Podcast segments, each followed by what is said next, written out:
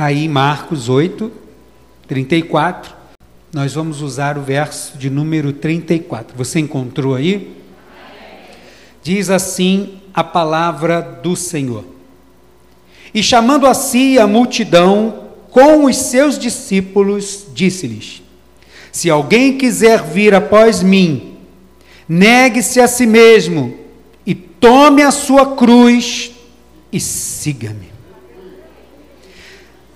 Se alguém quiser vir após mim, negue-se a si mesmo e tome a sua cruz e siga-me.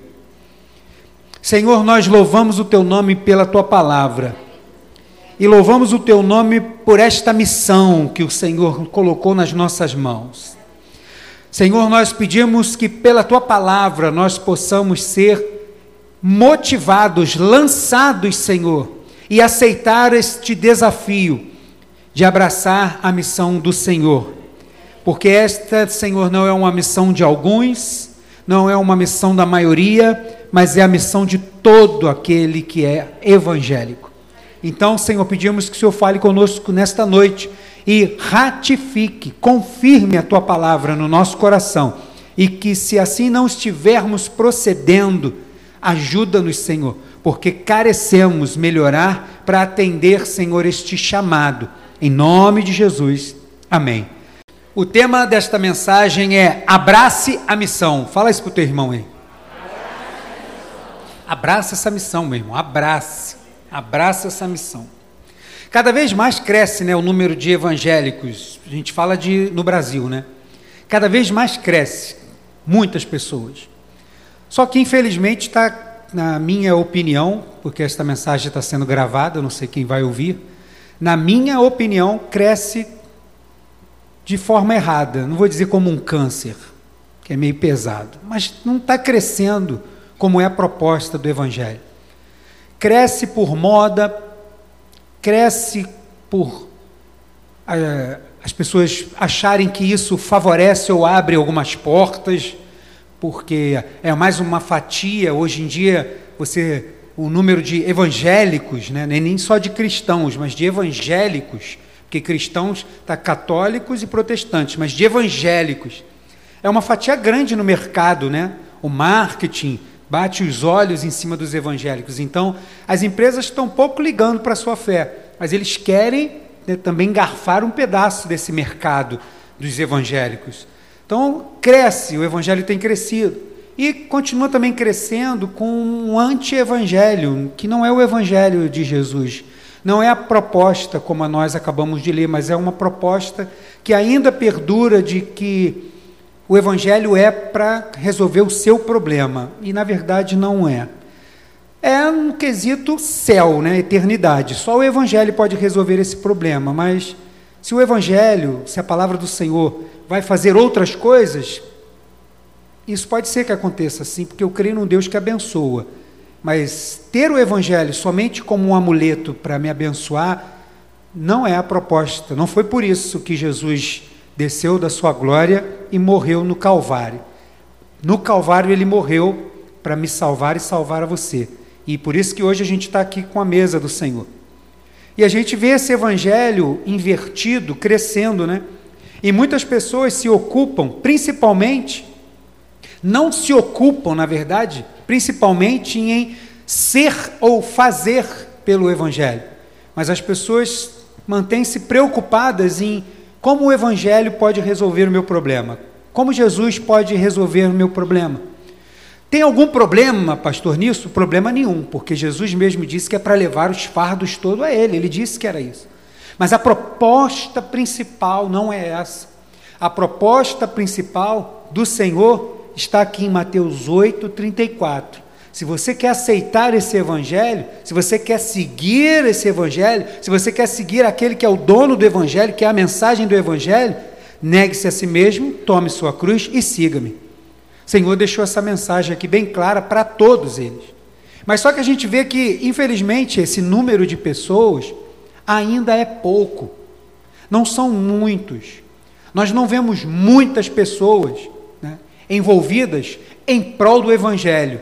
E eu peço que você pense, só pense comigo, se nós, como igreja brasileira, não só igreja denominacional, igreja caminho da vida, ou igreja A, B ou C, mas a igreja evangélica, a igreja protestante no Brasil, imagina essa igreja vivendo hoje com seu dia a dia, seu trabalho, com suas coisas, suas dificuldades, apresentando ao Senhor, mas vivendo no dia de hoje com a mentalidade dos apóstolos do primeiro século que eram poucos. Imagina a igreja de hoje vivendo. Mas hoje não é assim. Hoje, por qualquer coisa, a gente não vem na igreja. Ah, não, deixei não sei o que para fazer, não vou não, que eu vou ficar em casa, que eu tenho que ligar para fulano, tenho que resolver o negócio do trabalho, tenho que passar a roupa da semana. Por qualquer outra coisa, o evangelho fica logo de lado. E essa é uma marca da igreja. E realmente quando a gente vê, e a gente às vezes, né, Valoriza, e tem que valorizar mesmo quando a gente vê pessoas, quando a gente se depara com pessoas assim que se mostram pelo Evangelho, a gente olha aquilo e aquilo que deveria ser uma normalidade é algo que nos enche de alegria, mas parece que não nos motiva. A gente vê alguém indo lá falar de Jesus para outra pessoa, às vezes para um conhecido nosso, a gente fala assim: glória a Deus que aquela pessoa está ouvindo o Evangelho, graças a Deus. Mas por que, que não fui eu? Mas por que, que não sou eu? E a palavra do Senhor, lá na parábola né, da, do, das bodas, das festas, que ele prepara todas as, as coisas para a festividade, e aí quando manda chamar o seu povo, ninguém quis vir, então ele mandou pegar várias pessoas, não, então anuncia para todos, é onde a gente entra, anuncia para todos, que todos podem participar, e todos vêm, e aí nessa festa ele encontra alguém que está ali, mas não está vestido adequadamente, então ele manda que essa pessoa saia. E aí, Mateus 22, versículo 14, ele termina dizendo assim: Porque muitos são chamados, mas poucos escolhidos. E essa verdade continua sendo assim, irmãos. Não estou desmerecendo a igreja evangélica brasileira. Mas aonde a minha voz alcança, que somos nós, a mim e a você, o meu papel é te lembrar que o nosso papel no Evangelho é ser o Evangelho, é anunciar o Evangelho, é viver pelo Evangelho, gastar nossas forças no tempo que temos, a gente trabalha, a gente estuda e tal, mas no tempo e nas oportunidades que temos, gastar o que temos e somos para o Evangelho. Por quê? Porque Jesus vai voltar e vai buscar, a gente não vai ficar aqui. A gente não pode viver aqui como se daqui não fosse sair nunca mais. Um dia nós vamos sair daqui. E aí o Senhor, desde aquele tempo, disse: a seara está aí, ó, é gigante, mas são muitos ou poucos os ceifeiros. E continua sendo poucos. E o meu intuito com esta palavra hoje é te incentivar a abraçar essa missão. Abraça essa missão.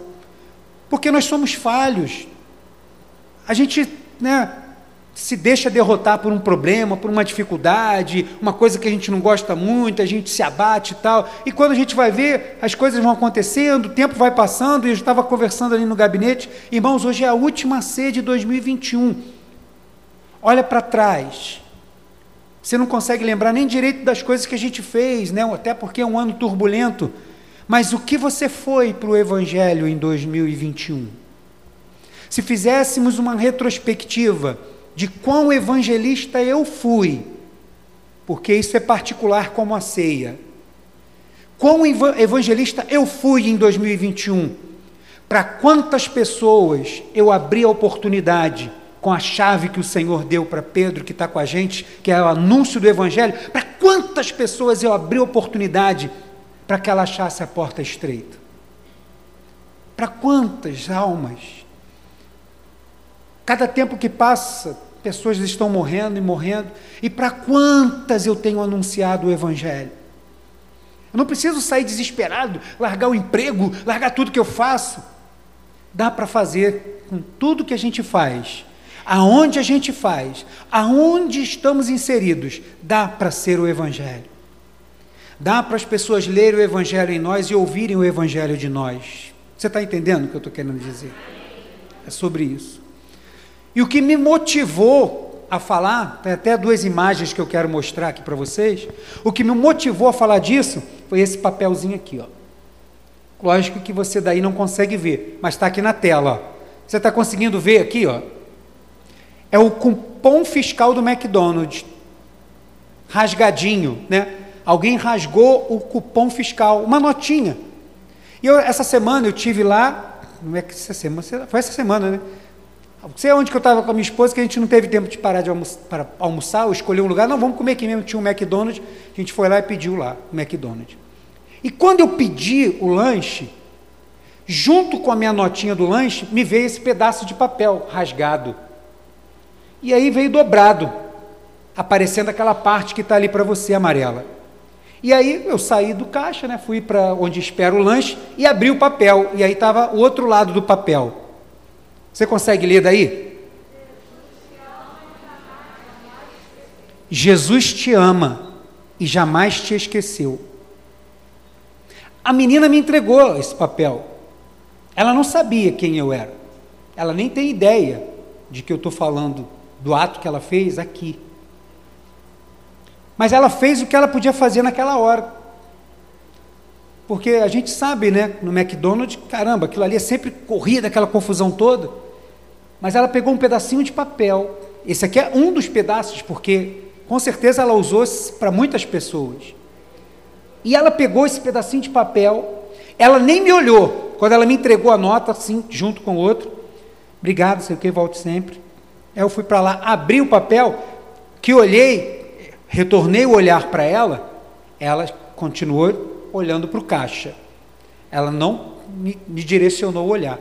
E eu fiquei pensando, comentei com a minha esposa, aí fui na Americana, comprei uma barra de chocolate daquela Talento e voltei no McDonald's.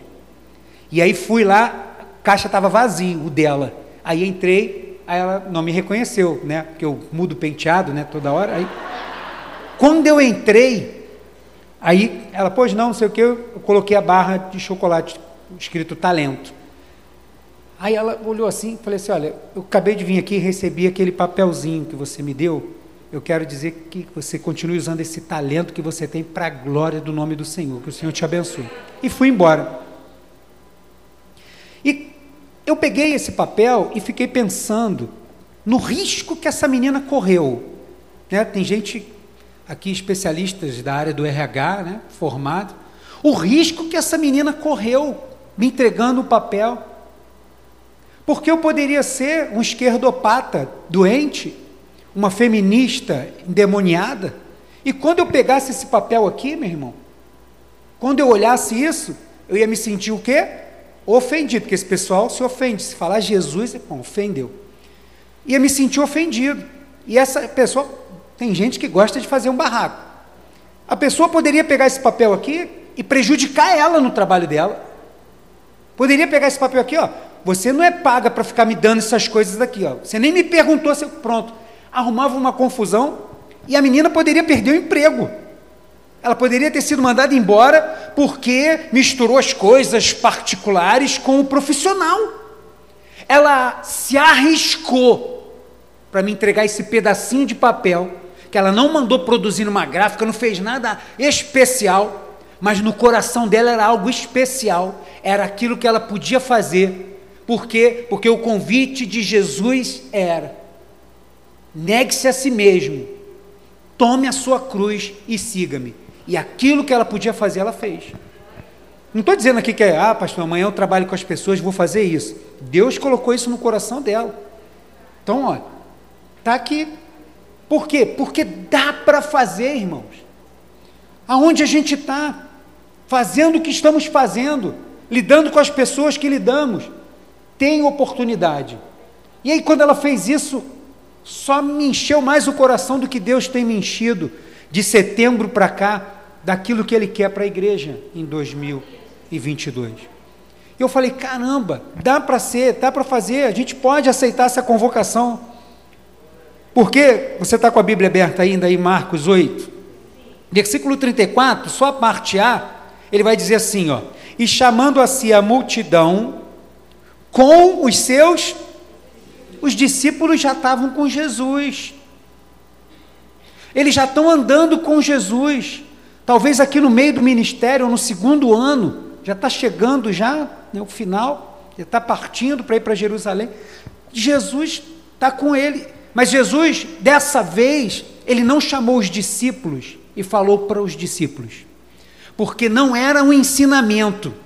Porque quando Jesus ia ensinar, passava aquele negócio todo que ele queria é, fazer com que os discípulos fossem é, ensinadores, ele trazia os discípulos e ensinava em particular. Pregava para todos e passava mais coisas para os discípulos. Não, mas nessa hora Jesus chama todos, inclusive os discípulos. Ele não falou assim, não, vocês não precisam não, porque vocês já entenderam a mensagem. Não, não entendeu. Porque aqui não é um, somente um ensinamento. Aqui é uma convocação. Convocar para quê? Tem uma missão. Você vai abraçar discípulo ou aquele que está chegando agora tem uma missão. Qual é? Abrace o evangelho. Abrace essa missão. E que missão é essa? Levar o evangelho a toda criatura. Ah, pastor, mas eu não sei pregar, pastor, mas eu não sei. Fica com um versículo só. E com esse versículo só, você pode mudar um bairro inteiro nas mãos do Senhor. Você não precisa fazer curso. Você precisa buscar o Senhor e falar assim: Senhor, me usa na oportunidade que tiver. Eu quero ser um instrumento na hora que precisar. Não deixa, Senhor, eu ficar com a minha mente despercebida, somente chorando meus problemas, minhas mazelas, minhas dificuldades. Senhor, as minhas dificuldades o Senhor cuida. Enquanto isso, me ajuda a cuidar da tua obra enquanto eu estou aqui. Porque se eu estou respirando, tem um propósito. Se eu e você estamos aqui, como eu disse, não sei se foi quinta-feira, um dia desse eu estava falando, falei assim: a misericórdia do Senhor se renova toda manhã. A gente diz isso. Para que ela se renova? Para quê? Ah, para eu poder ir lá de novo pedir ao Senhor mais uma benção, mais não sei o quê. Não, não. Ela se renova porque tem um propósito. Que propósito é esse? Anunciar o Evangelho a toda a criatura. Aonde você tiver, com aquilo que você tiver, anuncie o Evangelho a toda criatura. E mas só é possível estar, né, abraçar essa missão aceitando as condições que Jesus passou. E Jesus deu essas condições, está aqui no texto, você está aí com a Bíblia aberta em Marcos 8, 34. Ele diz: chamando a si a multidão com os discípulos, disse para todo mundo: Se alguém quiser vir após mim, negue-se a si mesmo e tome a sua cruz e siga-me. A primeira coisa que Jesus diz no texto de Mateus 34 é: se alguém quiser vir após mim. Mas por que se alguém quiser? Jesus tinha autoridade para obrigar as pessoas? Tinha, ele era Deus, ele podia fazer isso. Mas ele não fez isso no Éden. Ele deixou o homem, ele falou: ó, não coma. O convite continua sendo dado, continua sendo oferecido. Por quê? Ele quer que a gente anuncie o Evangelho. Mas ele não quer te obrigar a fazer isso, ele quer que você faça isso voluntariamente. Se alguém quer vir após mim, o que, que Jesus está dizendo? Seja voluntário na missão. Seja voluntário. Pastor, como que eu faço essa minha inscrição? Como eu vou me voluntariar? Agora, Pensa agora quando você olha para 2021 e pensa tudo que você apresentou ao Senhor em oração: seu trabalho, sua casa, sua família, seus negócios, a doença, enfermidade, pá, pá, um monte. Poxa, que bom, apresentou para a pessoa certa. Mas quantas vezes você apresentou o desejo de ser boca de Deus para alguém? Isso vai fazer toda a diferença, meu irmão. E pode ter certeza, às vezes, digo às vezes, só está faltando isso para que as outras coisas aconteçam. Ele está falando às vezes assim, ó, não, isso aí que você está falando já está tudo aqui. Mas primeiro eu quero que você suba o Moriá. Primeiro eu quero que você entre me obedeça naquilo que eu quero para a tua vida. Quer ver as coisas acontecendo? Busca o meu reino em primeiro lugar. Busque esse reino em primeiro lugar. Quando você não tiver com a sua preocupação maior na doença, na enfermidade, no problema ou nas, nas coisas da vida, tua mente está focada no céu. Puxa, quando você menos esperar, as coisas vão estar acontecendo do teu lado. E você não vai estar naquela ansiedade toda. É até uma cura para a ansiedade, né? Ocupa a sua mente. Ai, pastor, não consigo. Consegue sim. Se ocupa com o evangelho que você consegue. Por que, que é voluntário? Porque mais abaixo ele vai falar de cruz. Né? Porque se fosse assim, uma coisa né, maravilhosamente fantástica, não precisava nem fazer o convite, ele só podia chamar que todo mundo ia atrás. Mas tinha cruz e por isso é voluntário. Porque mais na frente, quando a gente lê a passagem da crucificação, a gente vê que em determinado momento da crucificação, o corpo físico de Jesus já não aguentava mais. Ele já tinha sido é, açoitado, já tinha sido esbofeteado, já estava carregando aquela cruz pesadíssima de dentro do pretório, saindo pelos portões de Jerusalém para subir o Gólgota. Em um determinado momento, Jesus não aguenta mais. E aí, naquele momento, os soldados romanos passam a mão num homem que está parado ali. Chama aquele homem lá, Simão Sirineu. Chama Simão Sirineu e fala assim: olha, carrega isso daqui para lá que ele vai ser crucificado lá. Não tem mais jeito não. Ele vai andando e você vai carregando o resto. Simão Sirineu, né? Isso aqui é uma outra história, uma outra mensagem, mas ele foi voluntário para carregar aquela cruz?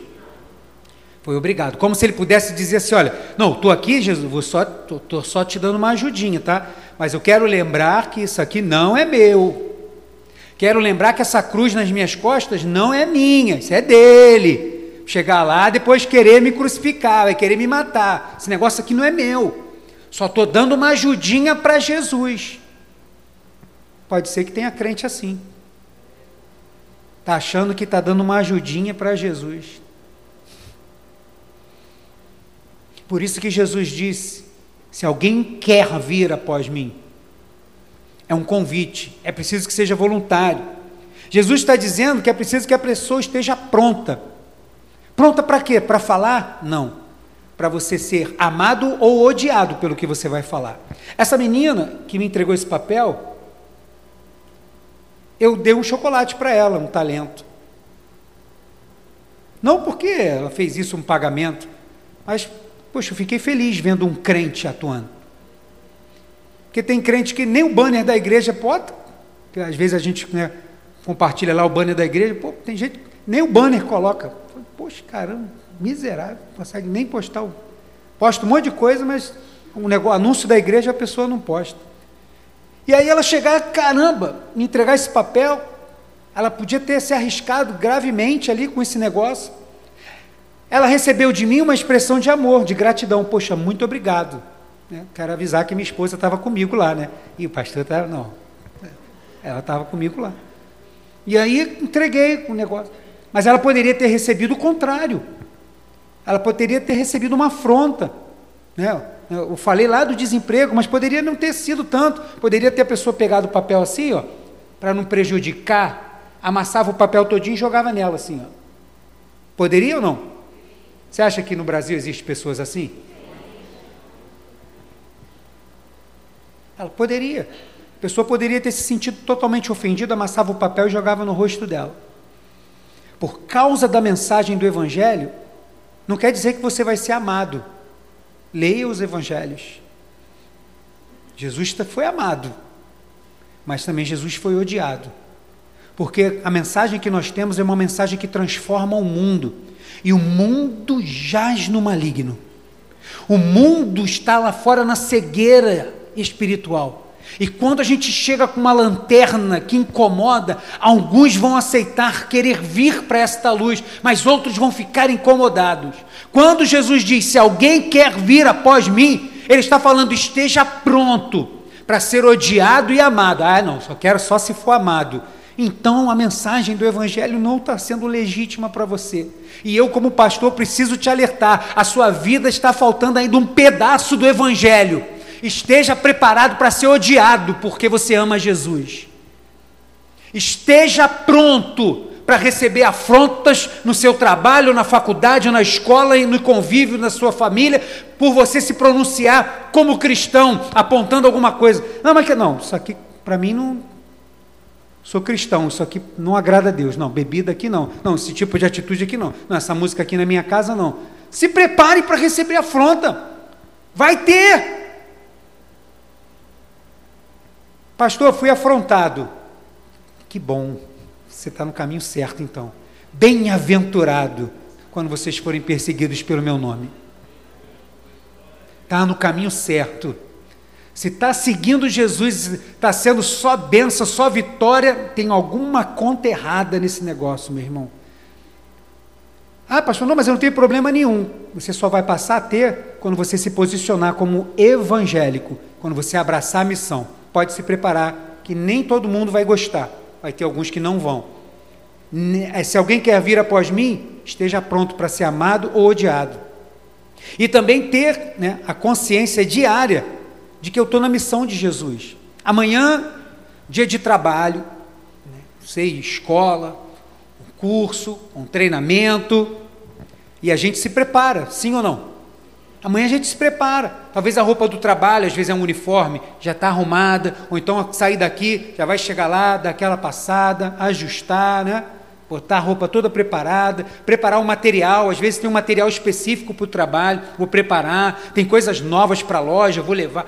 Isso é o preparativo? Tem que fazer. Mas por que, que com esses preparativos todos a gente também não se prepara? E pega um folheto evangelístico que tem aqui na igreja e já leva na sua Bíblia e fala assim: Senhor, está aqui meu material de trabalho, está aqui, mas eu também estou preparado para a missão principal. Coloca alguém para eu falar do teu evangelho hoje. Coloca alguém na minha frente hoje que vai chegar assim, quase falando assim: me fala de Jesus. Vai chegar abrindo o coração com alguma coisa e eu vou chegar aqui, ó. Poxa, senta aqui. Quando você vai, apresenta o folheto, lê com ele, ora com ele. Mas será que vai mudar alguma coisa? Meu irmão, isso não é contigo, isso é com o Espírito Santo. Deixa com ele. Qual é o teu papel? Ser boca de Deus para alguém. Abrace a missão. Ter consciência que essa missão é diária. Não é quando a gente marcar um evento evangelístico. Ó, oh, vai ter um evento evangelístico. Opa, vou me preparar. Não, essa missão é diária. Se alguém quer vir após mim, seja voluntário, esteja pronto para ser amado e odiado e tenha consciência diária de que você tem essa missão com você. E o texto continua e diz que além de você desejar seguir, ir após Jesus, precisa fazer o quê? Negue-se a. Não adianta eu negar o outro. Né? Tem que negar é a mim mesmo. E aqui Jesus está ensinando com isso. Submeta a sua vontade à vontade de Deus. Porque a nossa vontade grita, nossa vontade vai querer prevalecer o tempo inteiro. E a gente conhece, ou acredito que a maioria de nós conhece a vontade de Deus para nós. Então, se você conhece a vontade de Deus, execute a vontade de Deus. Porque se a gente canta e prega e lê que a vontade de Deus é boa, agradável e perfeita, então coloca ela em prática sempre. Negue-se a si mesmo. Não deixa teu eu prevalecer. Não deixa tua vontade sobressair. Não deixa o Fábio aparecer. Que eu diminua e que as pessoas vejam Jesus nas minhas ações, nas minhas palavras, na minha atitude.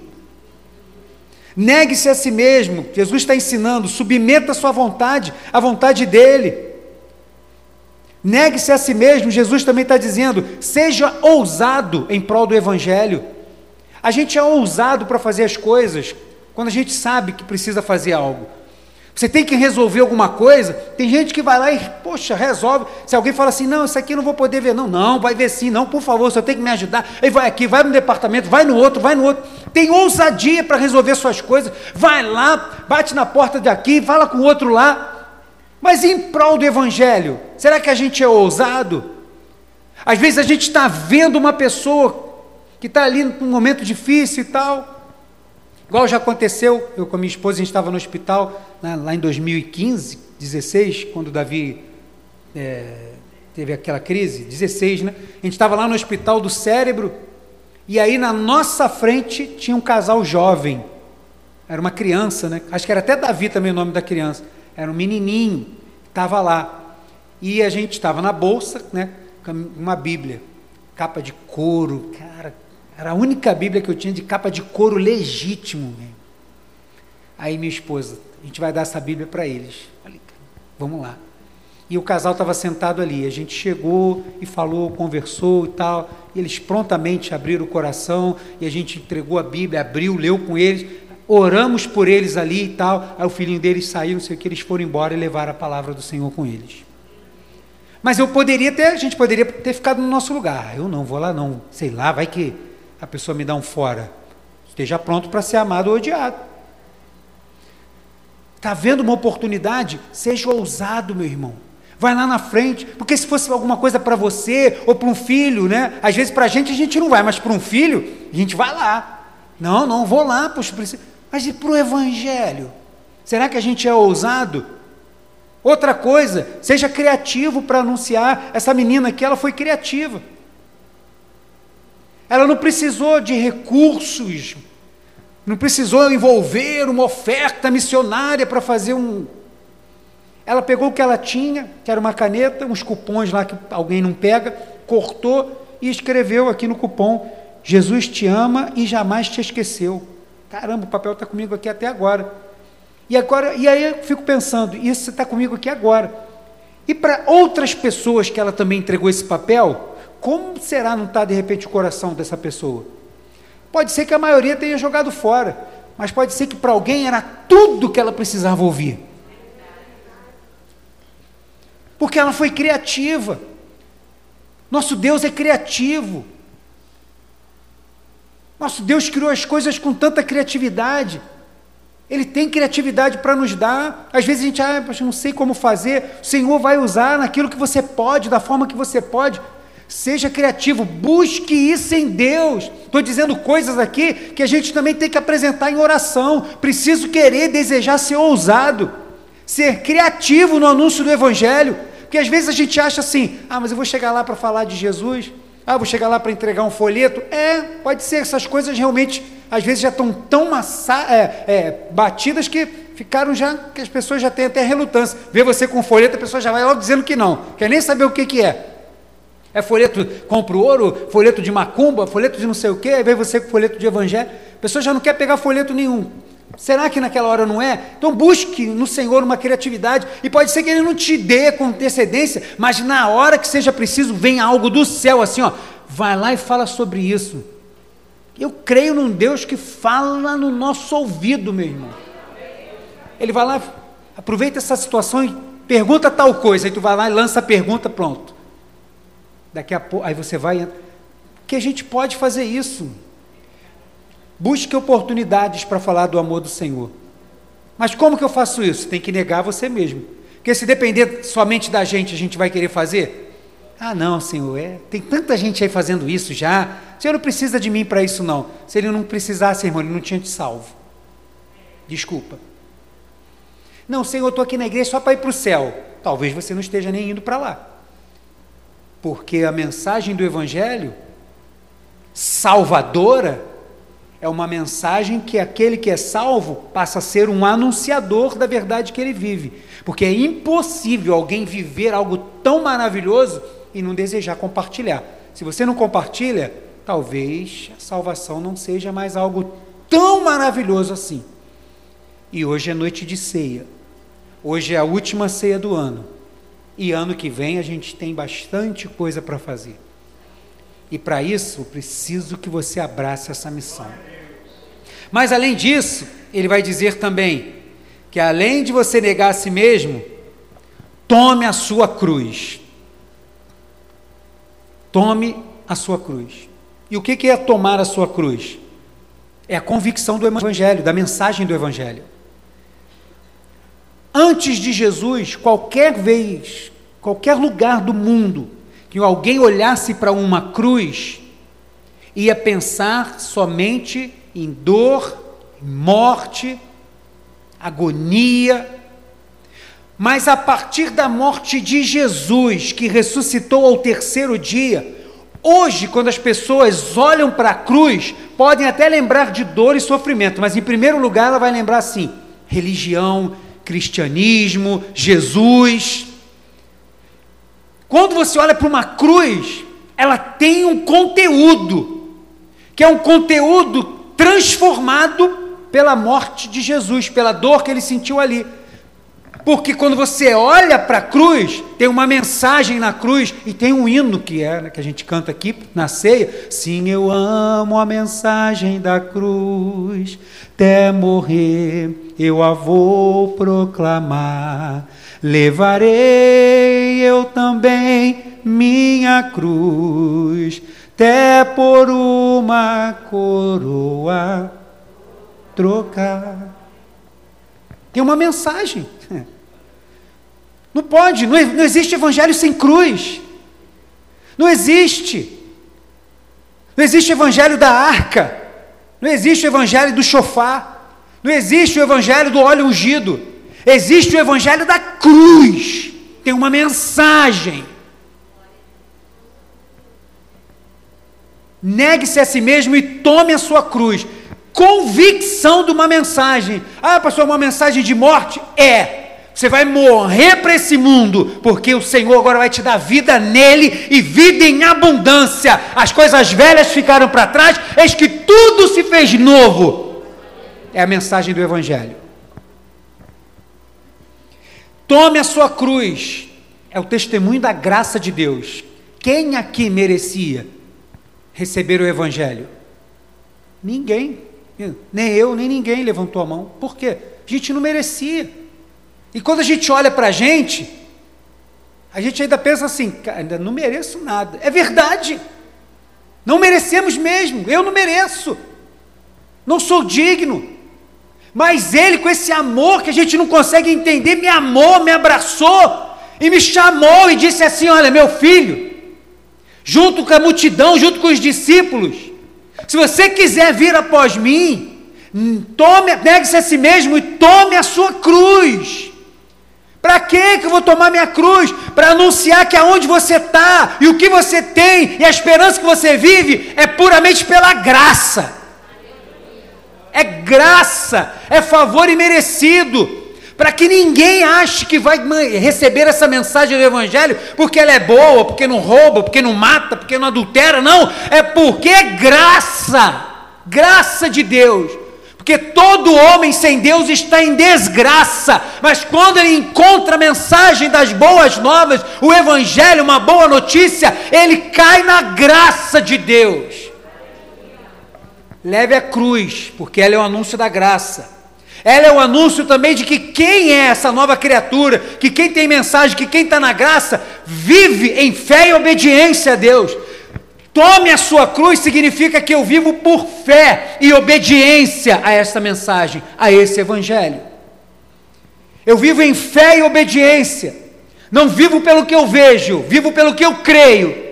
Porque se depender das coisas que a gente vê, a gente desiste de tudo. Tem gente que está querendo desistir até da própria vida, porque vê as coisas tudo ruim. É verdade, as coisas estão ruins mesmo. Então como que a gente faz? Começa a olhar com os olhos da fé. Eu vou olhar o que? Uma nova Jerusalém que vai descer novinha, novos céus e nova terra, novo nome, novas vestes, um novo lugar, um novo ambiente, uma nova perspectiva de vida, um corpo diferente de carne espiritual, espiritual e carne. Como é que vai ser isso? Eu não sei, mas os meus olhos estão lá. Fé e obediência. Tome a sua cruz. Tome a sua cruz é a pregação também da vida eterna. Porque se eu olho para qualquer outra conquista, eu não tenho vida eterna. Mas quando eu olho para a cruz, nela eu encontro a vida eterna. Só na cruz a gente tem. Por isso Jesus disse: tome a sua cruz. Ele termina dizendo: e. Porque não existe estagnação. Não existe agora você pegar isso tudo e ficar parado. Agora você precisa caminhar, tem uma direção. Vou para onde? Ele já deixou a direção. Siga-me. E o que Jesus estava querendo dizer para nós quando ele fala: siga-me? Para você se doar como ele se doou. Jesus comia, Jesus dormia, Jesus ficou alegre, Jesus chorou, Jesus ficou nervoso quando entrou lá no templo, que viu o que estavam fazendo dentro da casa do pai dele. Ele era um ser humano, 100% homem, 100% Deus. Mas em todo o seu tempo, ele se doou em prol do Evangelho. Siga-me, é para você se doar, eu e você, como Jesus. É sofrer pelo Evangelho, porque nem sempre a gente vai ser amado pelo que faz, podemos ser odiados por isso. Então a proposta é: sofra pelo Evangelho. Paulo vai dizer isso a Timóteo: sofra comigo como bom soldado de Cristo. A proposta do Evangelho triunfalista, de que onde você vai chegar vai arrebentar a boca do balão, que o inferno sai correndo de medo, que você é muito poderoso. Poderoso é o Senhor. Mas se o Senhor tiver um propósito em alguma coisa e você tiver que passar na moenda, tu vai passar, meu irmão. A proposta do Evangelho é: sofra pelo Evangelho. Sofrer na minha carne, nem sempre, né? nós não vivemos num regime assim. Mas a gente sofre na alma pelo Evangelho. A gente sofre na alma por aquele que não aceitou o Evangelho. A gente sofre na alma quando alguém rejeita o Evangelho. A gente sofre na alma. Por quê? Porque isso é sofrer pelo Evangelho. Quando Jesus para, quando está descendo para Jerusalém, e ele fala assim: Jerusalém, Jerusalém, que mata os seus profetas. Quantas vezes eu quis reunir vocês, como uma galinha reúne os pintinhos debaixo das suas asas. Como eu queria cuidar de vocês, Jerusalém. Sofrendo em prol de uma mensagem do Evangelho. Se comover pelos perdidos A igreja evangélica brasileira não chora pelos perdidos, me desculpe. Nós não choramos pelos perdidos. A igreja não sofre pelo evangelho, também, não chora pelos perdidos. Nós vemos as pessoas, é verdade, tem a maioria das pessoas que entra na igreja para pedir oração, às vezes, no final, quer sempre o que no final? Quer um dinheiro, ah, o cara entra aqui na igreja, igual quinta-feira, ah, entrei aqui, saí não sei de onde, sei o que, lá, lá, trouxe algumas coisas. Não, porque minha mãe mora lá no final de São Gonçalo. Na... Não, que eu estou procurando emprego, não arrumei emprego aqui, estou sem dinheiro da passagem para voltar. Você mora onde, meu filho? Ah, eu moro lá e não sei. Cara, por que você veio procurar emprego em Cavalcante se você mora em tal lugar? A gente sabe que muitas vezes é né, que a pessoa quer arrumar um dinheiro fácil ali para fazer alguma coisa ilícita e tal. Mas isso não pode nos impedir de olhar para aquele que está perdido e a gente olhar para onde a gente está. Nós, muitos de nós, assim como eu, a gente estava imerso no império das trevas, meu irmão. A gente estava no meio de drogas, de prostituição, de coisas terríveis. A gente estava lá e achava que estava tudo bem. Mas um dia, alguém apresentou essa mensagem para nós. As escamas dos olhos, como de Paulo, caíram e alguém veio, como eu preguei aqui, nos arrancou desse lamaçal de, do pecado e nos colocou agora no reino do Filho do seu amor. Ele não nos colocou em um lugar separado, não. Fica aí nessa, nesse cantinho. Ele nos colocou no reino do Filho dele. E passou a nos chamar de coerdeiros desse reino. E quando a gente olha para as pessoas que estão nesse reino ainda, sabendo que nós temos ferramenta para anunciar para que aquela pessoa saia de lá, não por aquilo que eu sou, mas pela mensagem que temos, era para a igreja se doer.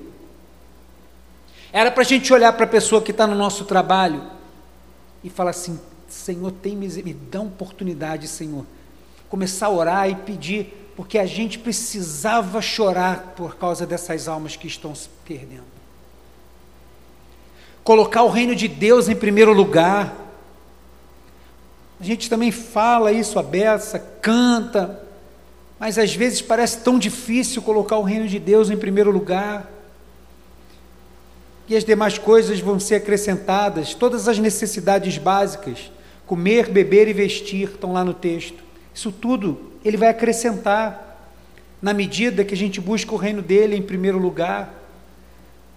Não estou dizendo que é para quando você sair de casa agora só, não. Quero nem saber das coisas do trabalho, amanhã eu só vou pregar. Não, não é isso, não é isso. Novamente eu quero frisar. Mas é você se preparar para ir para o trabalho, preparado para o trabalho do Pai também. Preparado para onde você vai. Não, eu vou no médico, eu vou numa consulta, não importa. Vai preparado, já sai de casa com um texto lá de João 3,16. Se você ainda não sabe de cor, né, todo crente deve saber esse texto de cor. Mas se você não sabe, anota num papelzinho, já deixa anotado, já bota bonitinho, deixa anotado para dar para alguém, faz como essa menina fez, escreve no finalzinho, ó, Jesus te ama e não te esqueceu, e bota um coraçãozinho e tal, já deixa preparado e fala assim, Senhor, hoje eu vou para o trabalho, me abençoa no meu trabalho, mas me dá a oportunidade de eu anunciar o Evangelho. Eu vou estar lá na ginástica, Vou ali na, na, academia da terceira idade ali, agora eu não posso mais, né? Me mudei, mas ficava lá com os velhinhos. Né? No início eu achei que, que, eu ia me achar lá, falei, ah, vou arrasar no meio da. Só que tem uns velhinhos lá violentos, meu irmão. Ele começava assim, eu fui só igual o Michael Jackson, indo para trás, né? Tinha uns velhinhos violentos lá, pá, pá, pá, pá, pá, pá, nos exercícios, eu fui logo para outro canto, né? Falei, opa, vou passar vergonha, deixa assim. Já vai preparado para lá, para chegar e Está ali, vai ter uma oportunidade. As oportunidades Deus, Deus coloca para a gente. Coloca o reino de Deus em primeiro lugar. E por último, é viver com a convicção que a gente não é daqui. Quantas vezes a gente acorda, irmãos? E hoje é noite de reflexão. Está vendo? Eu estou pregando até calmo. Estou nem parecendo eu. Não tomei remédio hoje, de verdade. Não tomei. Não. E aí, a mesa está aqui, é noite de reflexão. Então pensa aí sobre tudo isso que eu estou falando e pensa assim: quantas vezes você acordou e pensou em todas as coisas que você tem que fazer no trabalho e no final você deu graças a Deus que você não é daqui e que o Senhor pode voltar naquele dia? Quantas vezes a gente saiu para trabalhar sabendo assim: o Senhor pode voltar hoje? E já aquilo Sabe, isso já aconteceu comigo várias vezes. E aquilo inunda o nosso coração, que, cara, só crente é coisa de crente, né? Inunda o nosso coração de, uma, de um jeito que, caramba, aquilo traz uma alegria. De que, que se eu boto os olhos somente nas coisas que a gente está vendo aqui, e aí quando eu penso assim, ai, mas o meu lugar não é, não cheguei em casa, né? Igual aquela historinha do casal. Não cheguei em casa, meu lar não é aqui. Cara, aquilo cai como um bálsamo assim, ó! E dá uma certeza, uma segurança tão grande. E o nosso dia às vezes passa a ser diferente por causa dessa postura. Quantas vezes em 2021 você acordou a despeito de todos os problemas e falou assim: Mas graças a Deus que o meu lugar não é aqui. Se dizer evangélico sem aceitar a missão do evangelho é dizer que você é um discípulo, mas que não tem mestre. Não existe. Não existe discípulo sem mestre. É dizer que você tem uma missão, mas você não tem as etapas, não tem objetivo, não tem metas para chegar no seu objetivo. É uma missão de que você não sabe dizer o que, que é. É dizer que você quer morar no céu.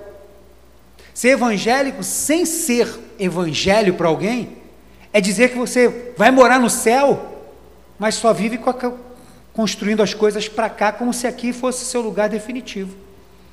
Como se tudo aqui fosse ser eterno. E a eternidade não é aqui. A proposta dela não é aqui. Abandonar essa missão é falhar miseravelmente como cristão, não importa o tempo que você tem. Tem novos convertidos aqui, tem, tem a Andressa ali, tem outra jovem que está aqui atrás. Mas se você não é a mensagem do Evangelho, pode ter 50 anos de igreja. Você falhou miseravelmente na missão que o Senhor Jesus colocou na nossa mão. E eu quero terminar com um texto. Volta lá para o versículo 34. E chamando a si a multidão com seus discípulos, disse-lhes: Se alguém quiser vir após mim, negue-se a si mesmo e tome a sua cruz e siga-me. Isso tudo que eu acabei de falar aqui. Verso 35 porque qualquer que quiser salvar a sua vida, perdê-la-á. Mas qualquer que perder a vida por amor de mim e do Evangelho, esse a salvará. O que Jesus está dizendo?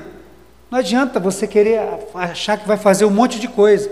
Se o Evangelho não é prioridade, não tem coisas que você faça que vai garantir a sua salvação. Porém, se você faz um montão de coisas, mas você tem certeza que o que você faz de mais importante é pelo Evangelho, por mais que para alguém isso possa ser perda de tempo, perder a vida à toa, ele vai dizer que você vai salvar no final, vai ser salvo. Mas tem que ser, como diz o texto, por amor de mim, e por isso eu escolhi o texto de Marcos, e do Evangelho. Porque não existe ser somente de Jesus e não ser do Evangelho de Jesus. Que tem uma diferença, meu irmão. É igual a mãe que hoje, de repente, tem um filho desviado, está afastado dos caminhos do Senhor. E aí a mãe diz assim: Mas eu criei meu filho na igreja desde pequeno. Criou no Evangelho ou criou na igreja? Você criou no Evangelho ou criou na igreja? Se você só arrastou seu filho para a igreja, você não criou no Evangelho. Agora, se você criar ele no Evangelho, ele vai ficar na igreja onde que ele tiver, onde tiver igreja, ele vai ser igreja, não vai ter problema nenhum. É a mesma coisa que Jesus está dizendo aqui. Tem muita gente que acha que, porque aceitou Jesus, que está na igreja, que, que é um pastor, que é alguma coisa, que. Não, agora eu estou firme com Jesus. Pastor, como que eu sei que eu sou um salvo? Você quer saber se você é salvo? Quer saber que se Jesus vai voltar, você vai ser salvo hoje, se ele voltar? Simples. Você é o Evangelho? Você vai responder para você mesmo. Hoje é noite de ceia. Você é o Evangelho? As pessoas leem o Evangelho na sua vida? O que as pessoas recebem de você quando estão com você?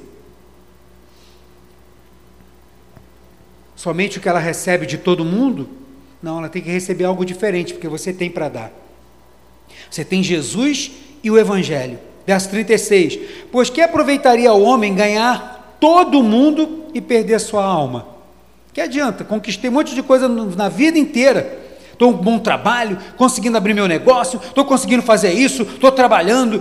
Quando é que você vai vir à igreja? Pastor, não está dando não? Estou trabalhando demais, trabalho de dia, trabalho de noite, estou estudando, estou na faculdade, trabalho demais, pastor. Caramba! Cuidado que vai adiantar você ganhar o mundo inteiro e chegar no final perder a sua alma? Verso 37. Ou o que daria o homem, já que ele conquistou muita coisa, pelo resgate da sua alma? Nada.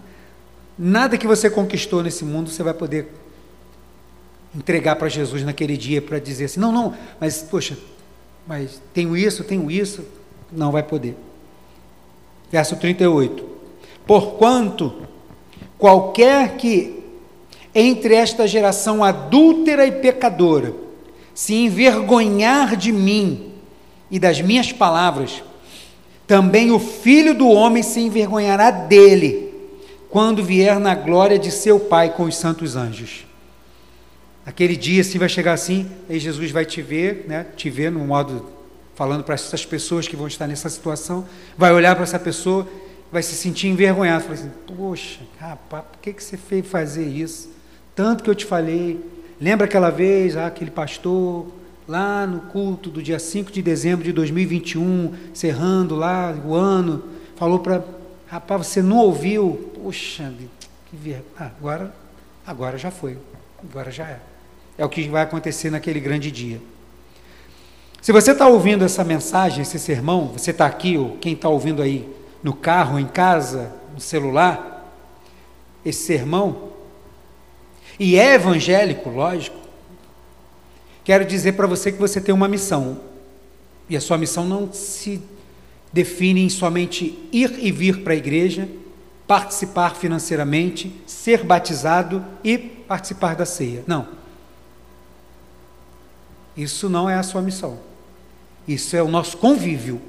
Isso não é a sua missão. E o clamor hoje para a igreja, para mim e para você, é que a gente abrace a missão que Jesus colocou para nós. Porque Jesus está voltando. Abre aí, Mateus, volta aí um pouquinho. Essa mesma passagem se encontra em Mateus 16.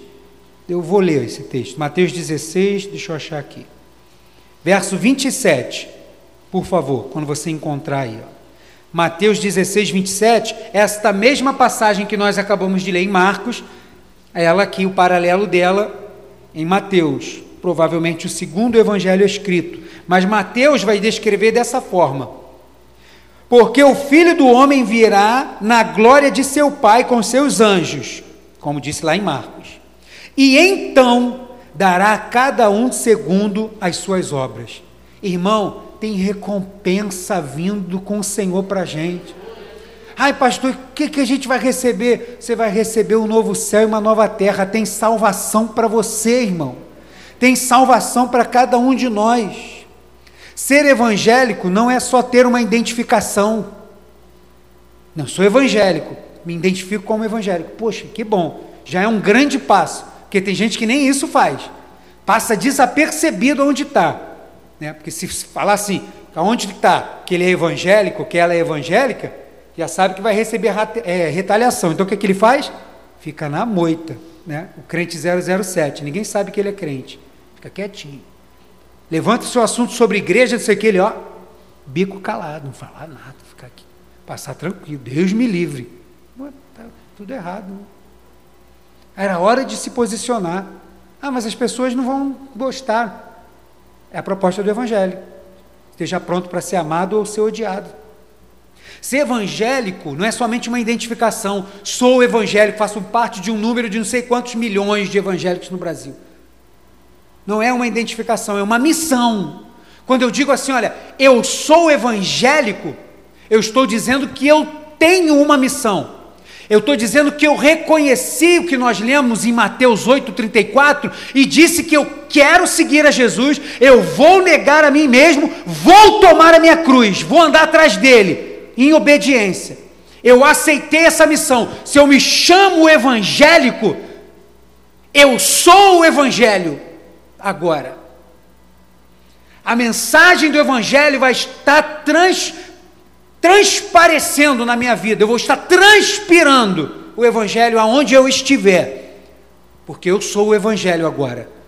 Por quê? Porque eu sou a boa nova. Eu sou o anúncio da boa nova. Olha o que o Senhor fez comigo. Olha onde eu estava e olha quem eu estou. Essa é a mensagem do Evangelho. Eu estava indo para o inferno e agora estou indo para o céu. Essa é a mensagem do Evangelho. É a mensagem genuína do Evangelho. Ser evangélico não é ter uma identificação, mas é ter uma missão. E se só seremos bem e só seremos bem sucedidos nessa missão se você aceitar, abraçar essa missão. E por que que especificamente hoje eu quis falar sobre esse tema? Primeiro porque Deus, você que tem prestado atenção nas coisas que eu tenho pregado, você tem prestado atenção que eu estou pregando bastante nessa linha. Evangelho, salvação, fé, tal. Estou pregando bastante nessa linha. Porque de setembro para cá, Deus tem enchido bastante meu coração para 2022. Tenho ficado lá no meu escritório pensando, escrevendo a mente e pensando em algumas coisas para o próximo ano. Até que quando chegou entre outubro, novembro, em dezembro, oh, é, novembro, me veio o que, que era para ser para o ano de 2022. Então eu quero dizer que eu estou pregando tudo isso para te convocar, para que se ainda não é uma verdade, essa missão seja abraçada. Tá com o bannerzinho aí para mim, por favor? Pode colocar. 2022 é o ano de expandir o reino de Deus. É o ano de expandir o reino de Deus. Para isso, eu vou te treinar. Para isso, eu vou te capacitar. Olha, do, meu irmão, 2022 tem bastante coisa aí. Para isso, eu vou te instruir para isso a gente vai levantar muitas coisas. Porque a missão principal para 2022 é que você ganhe uma alma para Jesus. Você não pode aceitar quando virar o ano, por isso que eu já estou trazendo agora. Você não pode aceitar virar o ano para 2022 e passaram um ano inteiro sem ganhar uma alma para Jesus. Uma. Não estou dizendo que essa pessoa, ah, pastor, mas eu vou pregar lá no meu trabalho. Deus vai direcionar uma igreja. Prega o evangelho. Mas você tem que chegar no final do ano e ter ganho pelo menos uma alma para Jesus. Não que você pregou, não, você pregou, você acompanhou, você está com essa pessoa e agora essa pessoa já está fazendo esse papel pregando para outro. Você ganhou essa alma para Jesus. Como? A gente vai ter bastante coisa para fazer. Vamos iniciar o ano dando ferramentas e possibilidades para que todos nós nos tornemos um desse. Mas é preciso que você abrace a missão. É a missão da igreja? Não é minha, não. Eu também abracei essa missão. Essa missão é do reino de Deus. E nós somos os responsáveis por expandir o reino de Deus. 2022 é o ano de expandir o reino de Deus. E aonde que estão as fronteiras do reino de Deus? Estão aonde eu e você estamos. Então ali é lugar da gente enfincar estacas com a pregação do evangelho. No Antigo Testamento, Deus disse para o povo: onde eles colocassem o pé, o que aconteceria? Deus ia dar por porque toda manifestação de Deus era externa. Todo o Antigo Testamento as pessoas viam a glória de Deus através dos feitos de Deus por fora, na bênção, na prosperidade, na, na cura, nos livramentos, tudo aquilo e também nas propriedades. Agora no Novo Testamento, em Jesus, é diferente. Aonde eu colocar a planta dos meus pés, calçado com o Evangelho da Paz, o Senhor vai dar por herança, mas não é geográfico e não é externo, é espiritual. Você vai chegar no teu trabalho e vai falar assim: olha, eu coloco os meus pés e quero tomar esse lugar por herança. É o que? Eu quero essa, essa empresa para mim? Não. Eu quero essas almas convertidas no Senhor. E começar a chorar por isso, orar, buscar estratégia, ser ousado e começar a ser um instrumento nas mãos de Deus, abraçar o Evangelho. Alguns vão te apoiar, outros vão te odiar, mas você vai estar no caminho certo. Expandir o reino de Deus a gente está envolto a muitas coisas, aos entretenimentos, a essas coisas todas muito legais. Estamos perdendo tempo. Quando poderíamos ser muito mais nas mãos do Senhor para aqueles que estão ao nosso redor. Pergunto para você, retoricamente, fala aí com você mesmo. Você quer abraçar essa missão? Porque essa missão diz a respeito de onde você vai. Não é o título que você tem Ser evangélico é a missão que você tem. Deus te deu uma missão. Anuncie o evangelho a toda criatura.